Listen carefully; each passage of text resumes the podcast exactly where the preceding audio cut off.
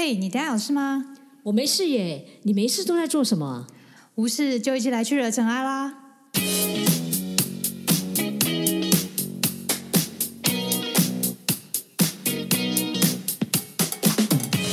我是 Doran，是 Sandy，欢迎来到无事惹尘埃。大家好，我是 Doran。大家好，我是 Cindy。啊，今天我们用特别的方式来录。对，因为今天疫情的原因，所以我们今天分隔两地。对对对，我们是试着用就是视讯软体来看看这样的方式。所以如果有录不好，大家也多包涵一下，因为我们也在尝试。音质可能稍微应该是会跟之前一次有差啦，但就是但但就是觉得这个时候应该还是遵照一下。对，一定我觉得还是比较重要。嗯，那我们今天要聊的主题是一个一直都很夯，就是自从它被大家就是说很很很值得看之后，都一直到现在都还是蛮多人都在讨论这本书。对，它一直在畅销排行榜上一直非常高，而且他还出了续集，然后还有出了第三集。他其实这个作家有出蛮多，哎，我们这样讲，没有人知道我们讲什么。对，就故意一直要就是给大家猜到底是哪一本。对对对对对。好，那那我们想要跟大家分享，就是这本非常有名的，叫做《被讨厌的勇气》。嗯，对。那你觉得为什么他会这么多人嗯喜欢，或者是一直很喜？因为我觉得，就是好像到了一个某种状态，就是嗯。可能就是社会上对于一些很多不成文的规定啊，或者是一些意识社会的一些脉动跟方向，有的呃，我觉得可能跟之前稍微有点感觉，就是相对整个社会脉动，像是什么太阳花学运啊，什么阿拉伯之春啊，就是他们对于就是不是很很很认同的部分呢，已经开始愿意出来做他的一些表态。对，哦，OK，好。所以你讲的都是比较社会成分的，对对对对。那那其实我也觉得有可能是因为每一个人其实也许都很想要做自己，可是又觉得我好像就不能够很自由的做自己啊，嗯，然后就会觉得是说，我就因为一定要你在这个社会底下，你就一定要不一样，所以他就会呃，你就是因为这个原因，所以我就觉得让大家会觉得，哎，他很有感触，所以我就会觉得他会让更多人会喜欢这个。可是我也觉得他这个被讨厌的勇气这一本书，他虽然取这个名字，可是他真的蛮多意思都被人家误会了。嗯，就是会说我怎样做，就是哎，你就讨厌我，我也我也不会怎么样这样子。对对对，然后他明明就说，那这种是你自自一种自以为中心吧？他说，其实你越这个，反而是以自以为中心。嗯，对他，所以他我就觉得他这个事实上是两两个东西是切开的啦。哦，好，那那其实我们还是要跟大家，因为有的人也许没看过，所以我们也还是要大概稍微一点点的介绍一下。这是一个日本的哲学家岸见一郎，他谈论那个就是阿德勒，他是一个个体心理学之父的一个思想的书啦。那其实阿德勒的书其实也蛮多，就是你可以看到，其实有蛮多人都被他启发的，所以他又又被称为是自我启发之父。那所以，那这本书其实是他的这本书写法，我觉得很有趣，因为他他不是告诉你说你应该怎么做，你应该怎么做，他不是，他是有一个在书里面就是有一个愤世嫉俗的一个年轻人，他就跑到这个哲学家的小屋来，然后他就想要跟这个哲学家做一些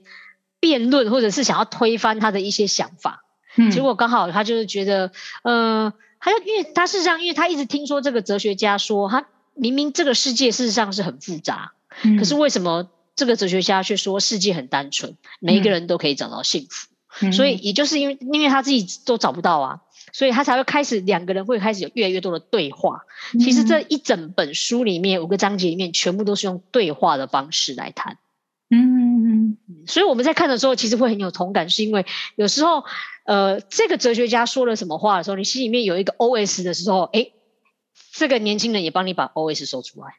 对，我觉得蛮有趣，但可能有点。在之前有一个还蛮有名的书，就是什么深夜遇见苏格拉底吧？他们也是用啊深夜加油站遇见苏格拉底，他也是用对话的方式。这本书大概是出在这个这本书之后，可能有点类似这样的方式去模仿。对啊，所以这对啊，你说的那个那个深夜遇见苏格拉底，我觉得他这个也很很有趣啊，因为他也是可以说，因为电影里面也有，然后也是在很多生活当中，然后。一借由他们之间的对话，然后也跟他们自己生活里面有什么样的相对应，然后他提出来的一问一答，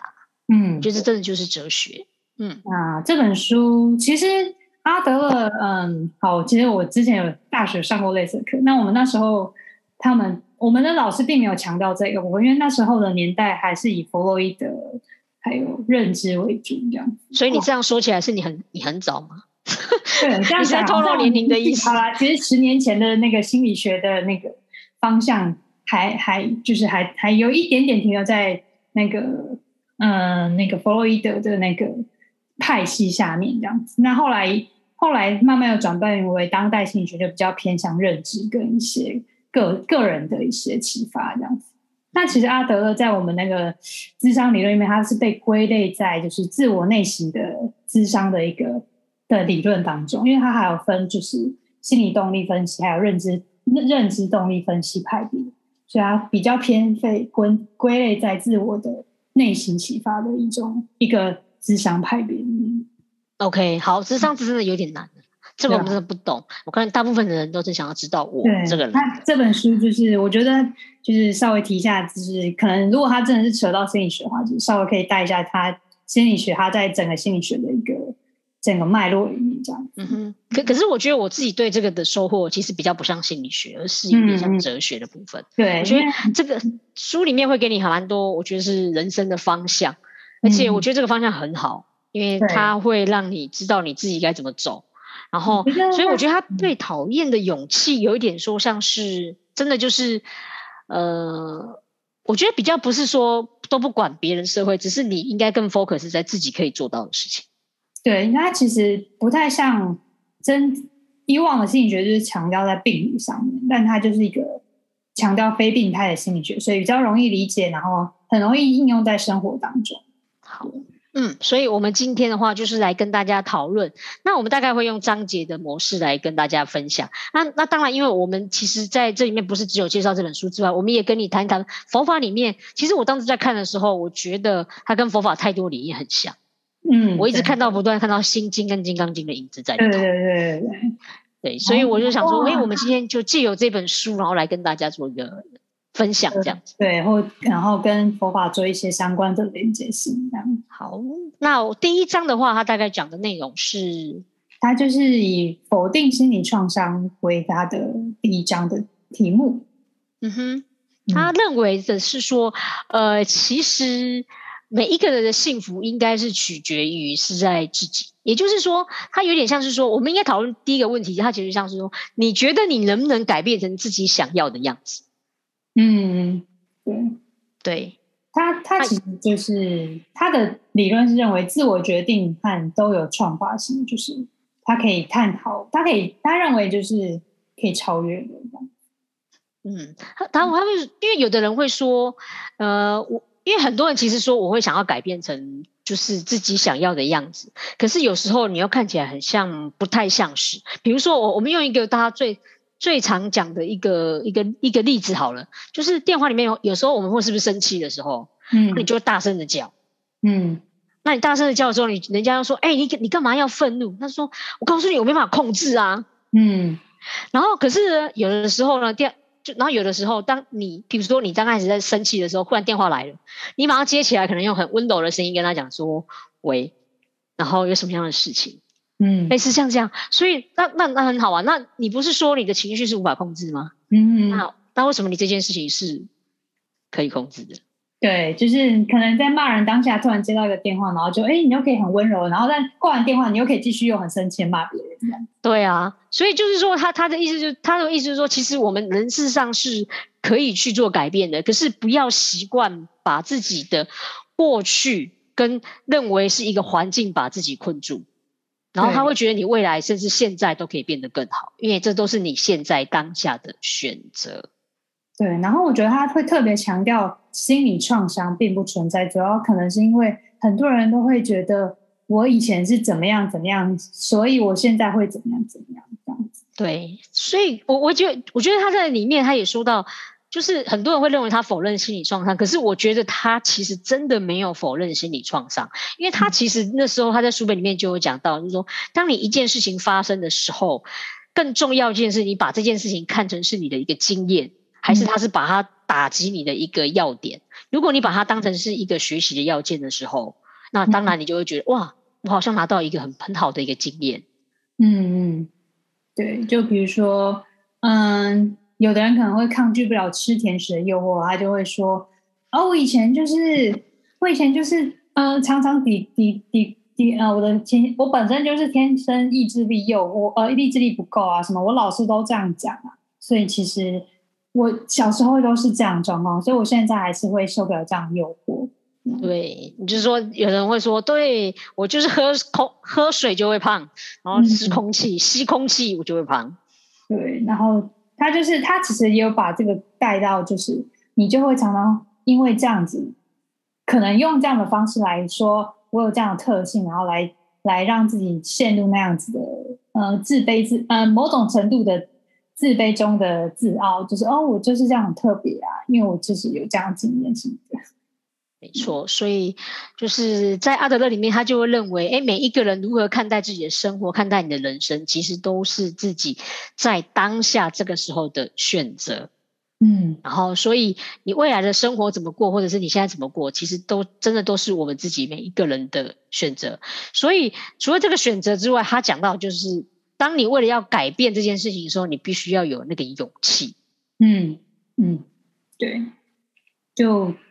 因为他们人们总是希望自己有这个能力，然后但是会更害怕面对自己没有能力去改变这件事情，所以才会利用我心理上有创伤，所以办不到来自我欺骗，然后逃避去迎接各种来的一些人生的课题。没有错，我我其实每次讲到这个，我我那时候在看到这个时候，我老是想到一件事情，就是我们常常去做那个，比如说演讲的课程，就是训练。比如说简报，然后呢？可是我们其实每个人都会想要改变，说对呀，我想要把我的演说或演讲的技巧变得更好啊。可是呢，每次到那种练习的时间，老师就说：“哎，现在也要上台练习人举手。”我告诉你，真的是安静到一片都没有人愿意举手。所以他就觉得这个这就很好玩，就是说，其实我们自己都知道，说，哎，我们就是我们其实是有愿意去改变，但是你变着缺少那个想要变得进步的那个勇气。嗯嗯，那可是你反过来想，你会说，哎，可是，呃，我为什么会不敢举手？你就开始去想，我为什么不敢举手？你就会说，嗯，我觉得我可能表现的不太好，或者是我觉得啊，我觉得，嗯，同学们很强，然后或者是诸如此类，你会想一大堆，然后或者是给自己找很多的理由，所以你会发现倒过来就是说，其实为什么会那么复杂？事实上是我们自己的心变复杂了，因为你帮自己，因为它有点像是一个目标。因为在那里面有一种决定论目标嘛，他们说，因为你自己觉得你不行，你这一次状况不好，所以你找了好多好多理由来帮你证明你自己现在这一次的不行。嗯嗯。可是如果你很单纯的话，你就想说，没有，我就想要进步，所以我举手就好了。嗯嗯。所以好像忽然变得好像人生简单多了。对啊。你心就没有那么复杂。对啊，所以这个在这里面，他其实就在讲，我觉得他在讲这一个部分。嗯，然后其实。这个部分如果要讲到佛法，就是以佛法原始的观念来说啊，特性不等于本质，就特呃特质不等于本质，特质是指就是异于他众众生的一个性质啊。那心理学上可以指任何人可以一个永久性、持久性的一些特殊行为方式或者心理特征，但本质它就是指事物本身所固有的根本属性。但如果将身心状态的性格啊。视为是一个本质的话，就代表无法做任何人为的改变那就是你各种精进啊，然后修行啊，都完全就徒劳无功了。但这点就是并不符合因缘因缘合合而生，然后因缘聚散而灭的原始法则。嗯哼，对啊，你这个你这个就让我想到那个之前你我们在谈那个佛诞节那一集的时候，对，不是有谈到那个佛陀诞生的时候说的那一句话？嗯嗯，他不是说天上天下。唯我独尊，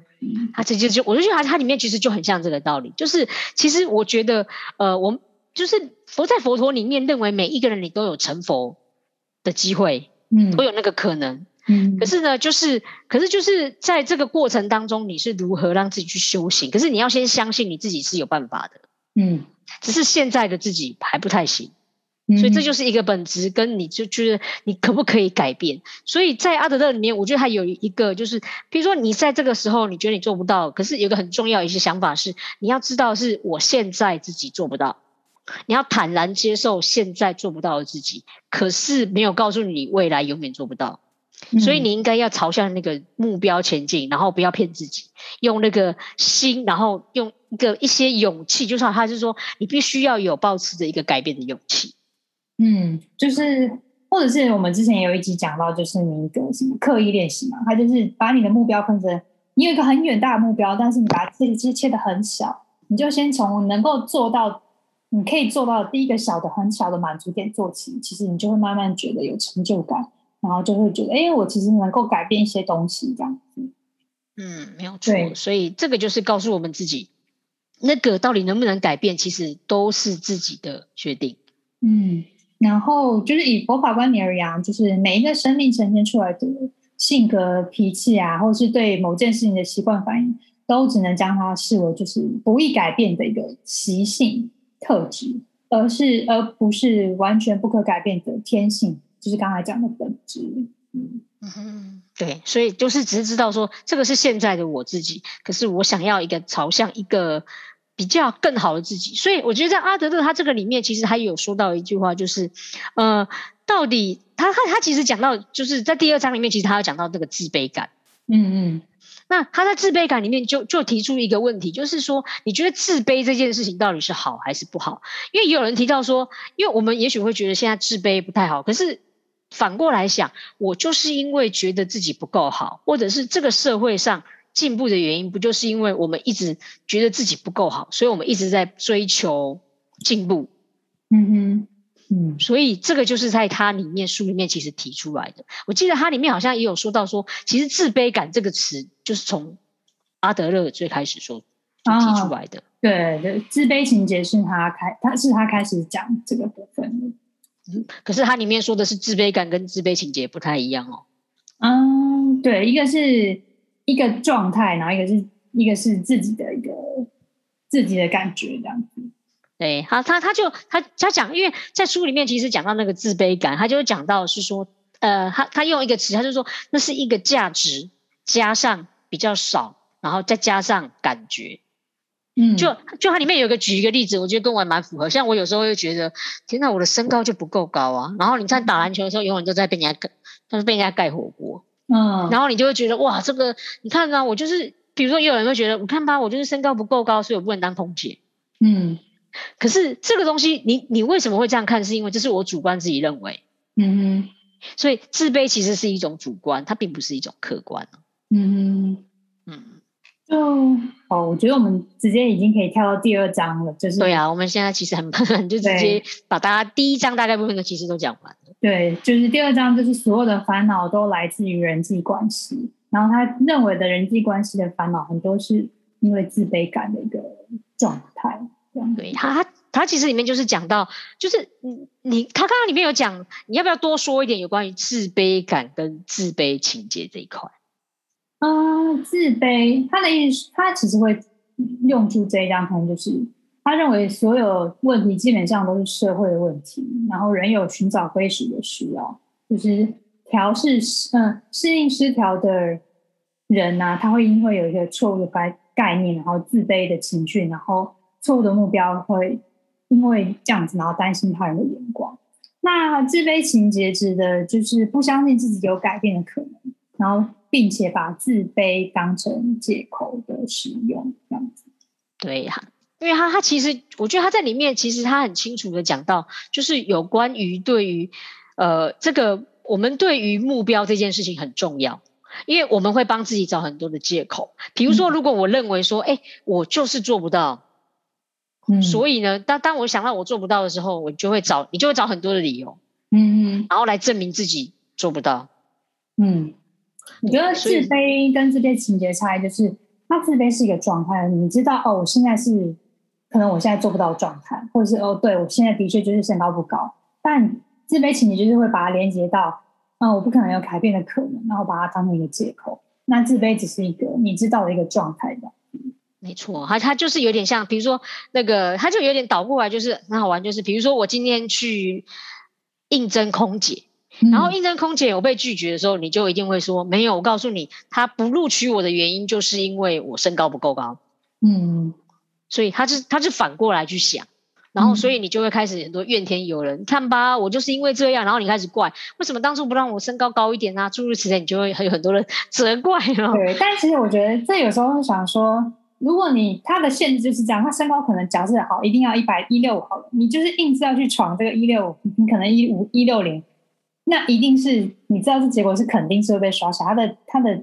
他的结论就是他的标准就是要这样。那对啊，你可以去做别的，不一定是要当空姐啊。就是、对，所以他其实是说，就是每一个人你应该知道是自己本来就有一些比较优点或因为或者是不太足够的地方，所以你不应该去否认自己的这些特质。嗯，所以他也不会认为说你应该要不应该要自卑，你只是在这个地方没有没有到满足，就这样而已啊。对啊，就是我觉得刚才那个例子蛮有趣的是，你觉得，呃，当上空姐就是会很很有光鲜亮丽嘛之类的，但其实她工作上的真正的面目可能又是另一面，所以这个空姐是一个光环的一个状态，其实也是一个社会下你可能因此受到影响的一个一个你觉得是一个很好的目标这样。嗯，但其实他这个目标，你需要就是因为受到社会影响了，呃呃，觉得有这样的一个很好的的一个的一个光鲜亮丽的目标，但是其实你自己可能你自己的身高不一定要去做这件事情，你可以去做别的事情，但其实也是很有意义的一个。对，所以他这个就是告诉我们说，哎，对他，你在刚刚这段话里面，第一个就是，所以我们很多人类烦恼当中，呃，在阿德勒里面认为很多人类的烦恼都是从人际之间的关系。嗯然后比如说你刚刚我们刚刚讲的是自卑，可是也有一种是，呃，就是所有优越情节的人。嗯哼，就是因为可能自己哪一些地方不足，然后会刻意用一些展现权威的方法来炫耀自己。比如说书里面就会讲到那个十个手指头戴满了戒指的那种，就是为了要证明自己那个，对，好像就是吸引到证明自对己，我离婚了十次这样吗？每结婚一次我就有一个戒指。这也不是吧？这是证明说很有钱，好不好？对啊，我刚才乱讲。对呀、所以其实上有很多，就是我觉得他他这个很好玩，就是他讲到的就是我们有时候我们会把不管是弱或者是太 over 的事情，我们都把它当成是自己的一个有点武器吧。嗯，然后因为你想要证明给别人看，所以你会发现你会有时候很，他为什么会认为是人际之间关系就在这里？你为什么会这么痛苦，会不自由？原因就是因为，哎，你怎么都把好幸福这件事情用在别人的看法里头？嗯，对，所以他就在讲说，我们在人生当中，你不要，就是你不能够把竞赛这件事情当成是跟别人比较这件事情，嗯。当成是你想要做的事情，因为这个世界上本来就是不同，而这你看，因为人本来就是不同，然后各自的特质，所以本来就是平等的存在。嗯哼，所以也就是，如果在我们两个之间，如果有很你把人看成都是竞争的人，他一定会让你不幸福，因为你会发现，哎，我永远都想要输跟赢。嗯所以这个也是他在里面讲到自由这件事情。你的自由，呃，就是内心的自由，事实上不应该是从别人的对你自己的看法来开始，而是要从自己的看法对于自己的表现，或者是对于自己未来的事情有没有朝向自己的想法走，这样你才会有点像是，所以他们才会说有点像是 focus 比较是在自己的、嗯嗯，对。然后其实这部分跟佛法来说的话，其实就跟《金刚经》的那个“我相、人相、众生相、寿者相”很类似。就就是我相，就是我很我我很在意我这个人，就是我我要怎么样啊？我一定要我要得到最好的。那人相就是我很，如果以得到这件得到这件事情来说，就是人相就是你很你很担心别人会得到同样的东西，就是你会跟他这不是我的，然后你会被他拿走，就是人相。那众生相就是整个社会团体，就是整个社会啊国家，就是哦这个一可能会有一群人要跟我争争夺这个东西啊，然后你就会觉得呃很担心这件事情。那受者相就是说，以自己来讲就是，哎，我很想要，我想要连我我一生都拥有这个东西，然后可能我死了，我都还想要拥有这个东西。我在我的生命当中，我都会一直想要拥有这个东西。就是我像人像中人像受者像的的的这四个像的的角度来切入，就是人际关系看在自己的部分这样子。嗯，对，所以就是以佛法来讲，我像众生相，这像这是像这个目，我觉得它这个部分的话，其实更讲究是在平等这个部分。嗯哼，就是因为它里面不管是因为他希望的是你不要分你跟我，然后也不要分有生命没有生命，又或者是你如何看待，比如说像白人、黑人、黄种人这个地方。嗯所以这个就是用一个平等的一个概念里头，他也就是认为是说，当我们人啊，其实他在里面，我们事实上是一个共同的一个群体里头。嗯哼，所以其实这个也就是他为什么会说，呃，在里面人格会你你就是你的性格为什么要跟我自己跟别人要分开的原因，就是因为在烦恼跟幸福的关键，其实都是在一个人际的关系。嗯，对，所以有时候你会问说，可是你你看哦，如果我都把事情都 focus 在我自己身上，可是你不觉得这个人就感觉到特别的自大的感觉？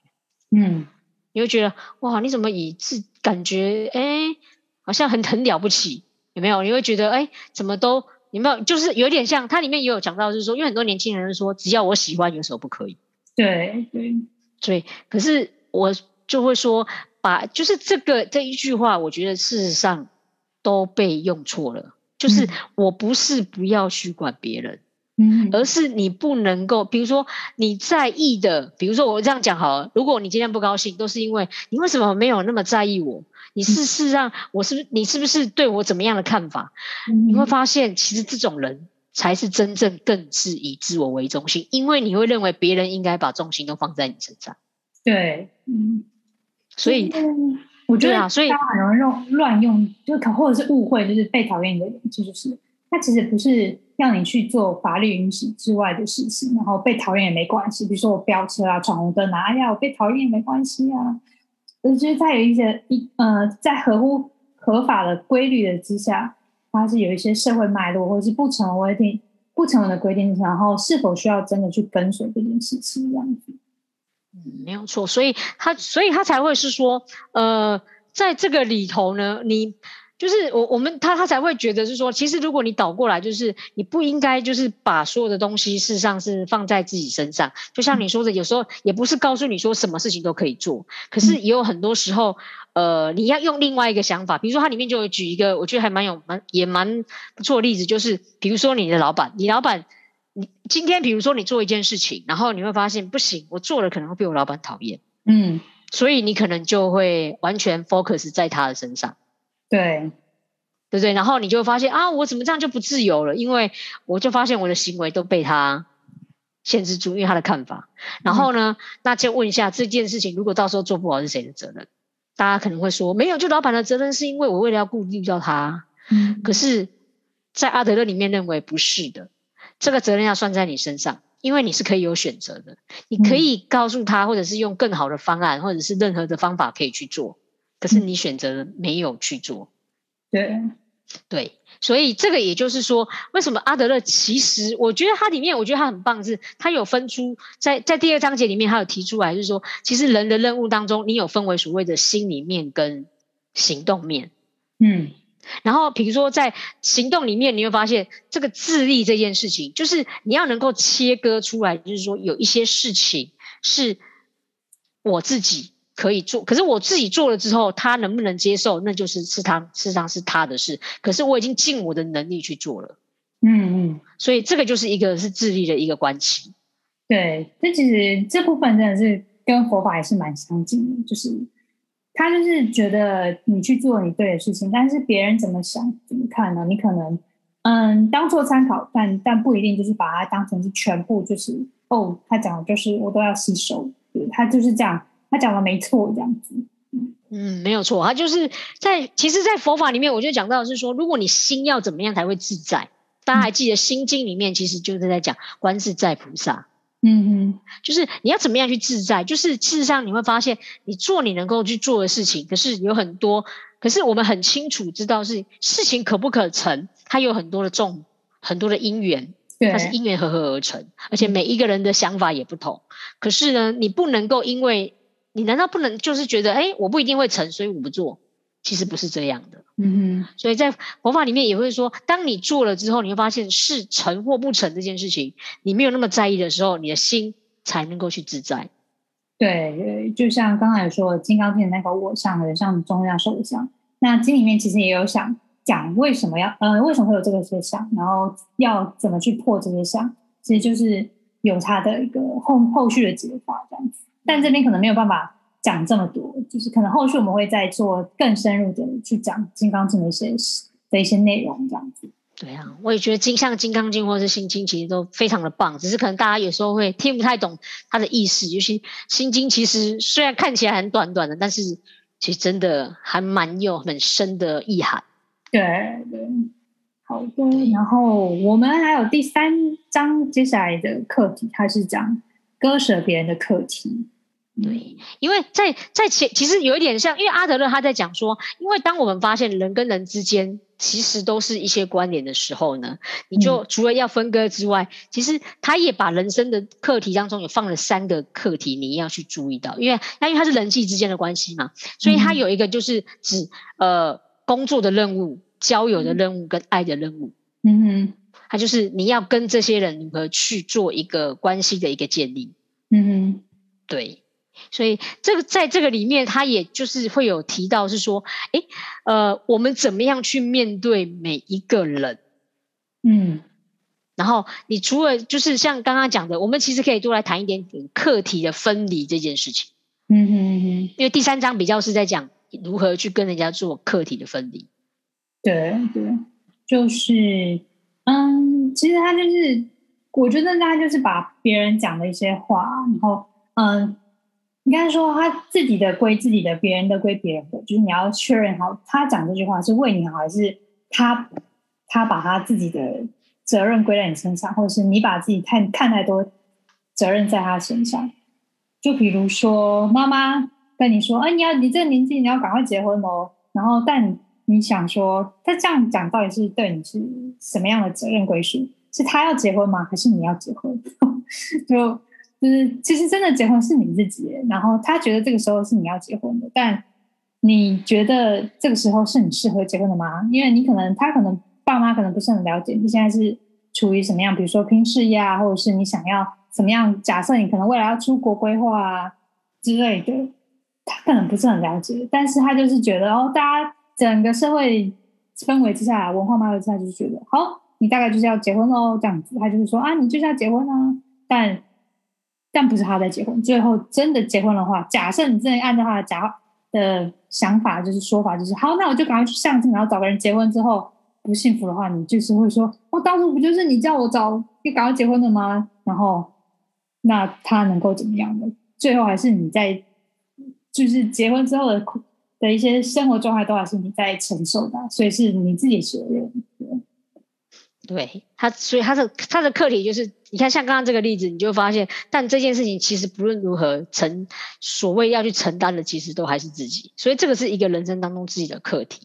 可是你会一定会有一个想法是说，可是他就是因为是我母亲嘛。比如说在阿德勒里面，其实他有很多是在讲小孩子教养这件事情。对，就是小孩子读书这件事情到底是谁的要做的事情？有的人就父父母亲就帮小朋友做了一大堆。要做的事情，可是你最多也只能够把小朋友带到，比如说安静班里头，你根本无法决定他要不要去念书。嗯哼，所以他其实这个是一个一个你说所谓摄入小孩子的一个就是个课题。可是你会觉得哈，难道父母亲他没有那个责任或者是他的想法吗？可是大家要想想哦，它里面这个又是一个很容易被人家误会，就是课题的分离不是代表你不要去管这个小孩。嗯。他所谓的就是指你要能够用，不是告诉他该怎么做，而是你要用鼓励人、鼓励他的方法。嗯哼，也就是说，今天如果小孩子他他，譬如说他在念书的时候，你会跟他讲说，你很清楚告诉他，如果他有任何需要帮忙的地方，嗯，父母亲会来帮你。嗯哼，你不应该要紧迫盯着。你有发现，其实我们有时候被教育，像父母亲教育的时候，你会觉得，其实爸妈有时候越管的时候，我就越想反抗。对，可是如果你没有的话，你跟小孩子说，诶，做什么事情，你要你要这样讲说，今天学什么东西，或者是帮助他成长，那个是他应该要学习的东西，其实你也不应该要帮他做。嗯，对，可是你会告诉他是说，当你有需要帮忙的时候，我会教你。嗯哼，对，对我没有不管你哦，嗯我会教你，然后我会让你去学习，有一些成长。所以这个就是他在里面，就是对，因为它里面其实就是讲到说，因为我们很多像一些人际课题当中，其实就是这样啊。嗯，对，因为我觉得其实你刚才例子讲，比如说爸妈要小朋友去干嘛，他其实某种程度也是把他自己的跟小孩的课题没有分割开，他把他小孩当成是自己的一部分了，就是他觉得，我你是我可以，就是可能我的我的所属我的掌控的内容，所以我想要决定你要学什么，然后你就是要去学这些东西。但他其实可能没有注意到，自我跟他人其实是分离的。就即使他是你小朋友，但你还是要知道他有他的责任，他要去负责，然后你要尊重他这样。对，没有错。所以这又把你看我像人像众生像受者像，其实又拉回来，也就是你不能够把所有的人视为是你自己，或者是小孩子的未来视为你自己。所以我觉得这个就会想到那个，像我我以前的时候啊，嗯我小时候父母，我们常常小时候都父母亲被叫去学钢琴。啊，然后就被哦逼，你知道吗？还要弹多少次啊？然后每天都要练，就很痛苦哦。可是嗯呢，到后来就是我后来我记得我小学就是学完，就是其实我一直都觉得不喜欢。嗯那可是后来很有趣是，当我到了专科的时候，因为在社嗯团，结果我后来就去了吉他社。然后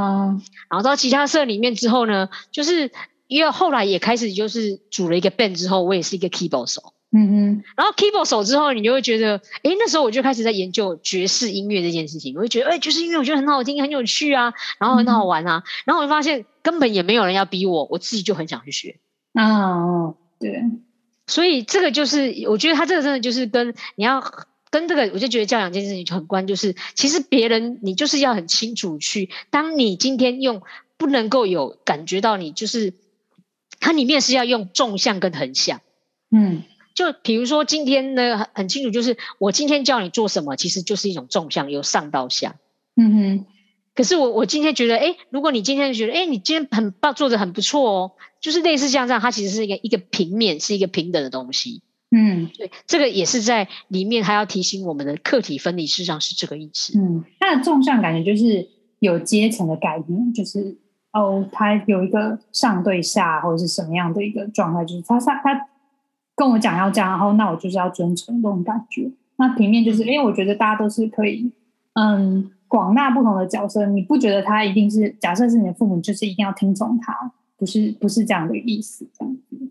对，所以他他真的就是说，其实今天你在做的时候，你应该要知道，是你做这件事情其实是就很像是这样。我今天做这件事情是为了我自己好，嗯，我不是为了要满足我父母亲的所谓的期望。嗯，对可是他这东西倒过来是，可是你不能说，哎，那好像就是你不听父母亲，其实不是，是你要嗯很清楚知道，对我自己来讲，追求卓越，追求变得更好，这是我本来就是我自己的责任。嗯哼，你不能够把自己成功或者是失败，然后归咎在说父母亲你当初就是这么说，你就是怎么样，你就是怎么样。嗯嗯所以这个也就是说，他的分割就是这个人际之间的课题，你要能够了解他他真正所要说的。嗯，对。然后我觉得这部分自己跟他人其实会会常常讲到，跟佛法中讲到的情情有关系啊。就是其实众生译名为友情这件事情，就是每个生命都有情感而立名的。那情感怎么形成呢？就是每个生命都有一股强烈的爱己之心，就是佛法中的我爱。然后本能的希望自己安全啊、舒适、喜乐，然后免于伤害。那这种爱自己的心啊，一方面让生命自觉、不自觉的、自觉或不自觉的以自己为中心，然后但另一方面也是向外面放射，就是生出爱他之心，然后所以又可以区这个又可以区别为爱己之心，然后跟扩大的我所爱己、推己前的爱之心转向为升华的慈和悲，呃，慈跟悲这个部分，对，所以他就是就是在刚刚在讲，其实也会想到，就是我们之前有讲到的求不得苦这件事情，嗯嗯其实就是很像是说，因为你看，不管是爱别离或者是求不得苦，其实好像都是因为你一直觉得当我做这件事情要付出的时候，嗯。其实你都想要有回报，嗯嗯，然后会觉得，哎，其实应该就是要有这些东西。所以这个反过来就是讲，在佛法里面提到，就是你要能够很清楚的看到这些事情的状况，你不是能够控制掉所有的一切。对对，就是自我为中心的我爱啊，就是会又把我所属跟我所有一切都纳为纳为就是直取的对象，所以就是我所爱的产生跟就是之外的外设的那个我所上面，其实就是嗯，不但是对我自己所我拥有的身体，然后眷属跟我的财产啊，然后扩大到很多我所爱的范围，就是嗯，他是我小孩，所以他就是我的，然后就是所以很多时候就是他人的担心，通常都是来自于扩大了他的我所有，把你纳纳入了他的支取对象，这样子。OK，好，所以他这个其实这个状况就会很像是说，呃呃，有时候我们对于人跟人之间的关系的时候，其实你他讲的被讨厌的勇气的意思，就是说，其实你要有勇气去追求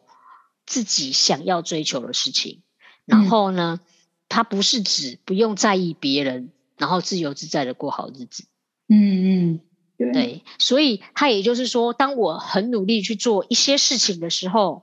你会发现别人怎么看待你，但那是别人看待你的方法，你根本无法改变。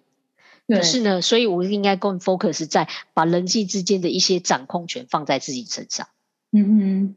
其实我觉得有时候，因为你在意别人，是因为你觉得某种程度你跟他有关联。如果你觉得你跟他什么关联都没有，陌生人啊，就比如说你可能到国外观光的时候，你更会觉得哦，我做什么事情反而就是更自由，反而也没人在在意或看之类的。所以某种程度就是你会在意他，是因为你认为你跟他有关联，就是你跟他有一种我所属的一个情感这样子。对啊，其实就是你在意到他怎么去看你。嗯所以他其实他他他他，所以在这本书里面，他被讨厌的勇气，就是真的是说，当你在追求你自己好的部分的时候，你应该更 focus，事实上就是自己嗯，怎么样去做这件事情。嗯哼，当你自己无法当别人决定的事情的时候，你不能够这么样去在意它。嗯，所以他这一章最后是写说，人际关系的王牌是由我掌握。其实他不是叫你，就是我可以去掌控别人，就是就像刚才讲，我所属别人都是我所拥有的东西，然后我可以去掌控别人，不是这样，而是说我可以能掌控的，其实就只有我自己。对，所以他说被讨厌的勇气，也不是叫你去做一些让人家讨厌的事情，然后叫别人不要管。对，就 很容易会被误会。对，所以这个地方我们就很想要跟大家分享。那其实大概我们大概讲了前面这个三节，可是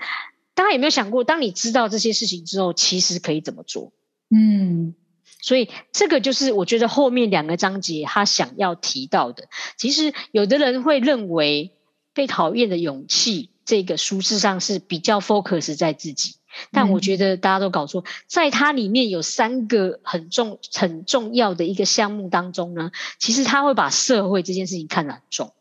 嗯，因为他是把你看到、他里面他是最他觉得人际关系最重要是社会意识。所以你要如何信任他人跟贡献他人，他很看非常重。嗯哼嗯哼，所以也就是在后面两个章节的时候，其实我们就想要来跟大家讨论这个部分。对。那我们今天这一集呢，就先跟大家聊这前三个章节。那之后我们会再跟大家后续聊后面这两个章节。好，那今天的东西其实我觉得稍微有一点多，也希望大家如果因为有的人每次就是我其实朋友都有跟我回馈说，如果他们真的听不懂的时候，他们其实都还会再多听几次啊。那我觉得呃，在今天这章节，也许你也可以试试看，就是真的去看得懂这本书里面他真正所要说的意思，不要被字面上的意思说。对，然后听不懂的话，或也欢迎你们到我们的 IG 上面啊，或者是各个平台上面可以留言的部分，都可以留下问题。对，因为其实我们也很想要做那种 Q&A 的一个状，一个一个就是回应嘛，跟大家一点点回应啊，这样子。嗯对。对，那如果你真的不知道，我觉得你也许你可以再重看一下书，然后好好的去品味。反正现在在这个时间点，我们不能往外跑，我觉得让自己进步也是一个很好的方式。嗯，对啊，嗯，那我们今天就录到这边喽，好，那我们就跟大家说拜拜喽，谢谢，拜拜，拜拜。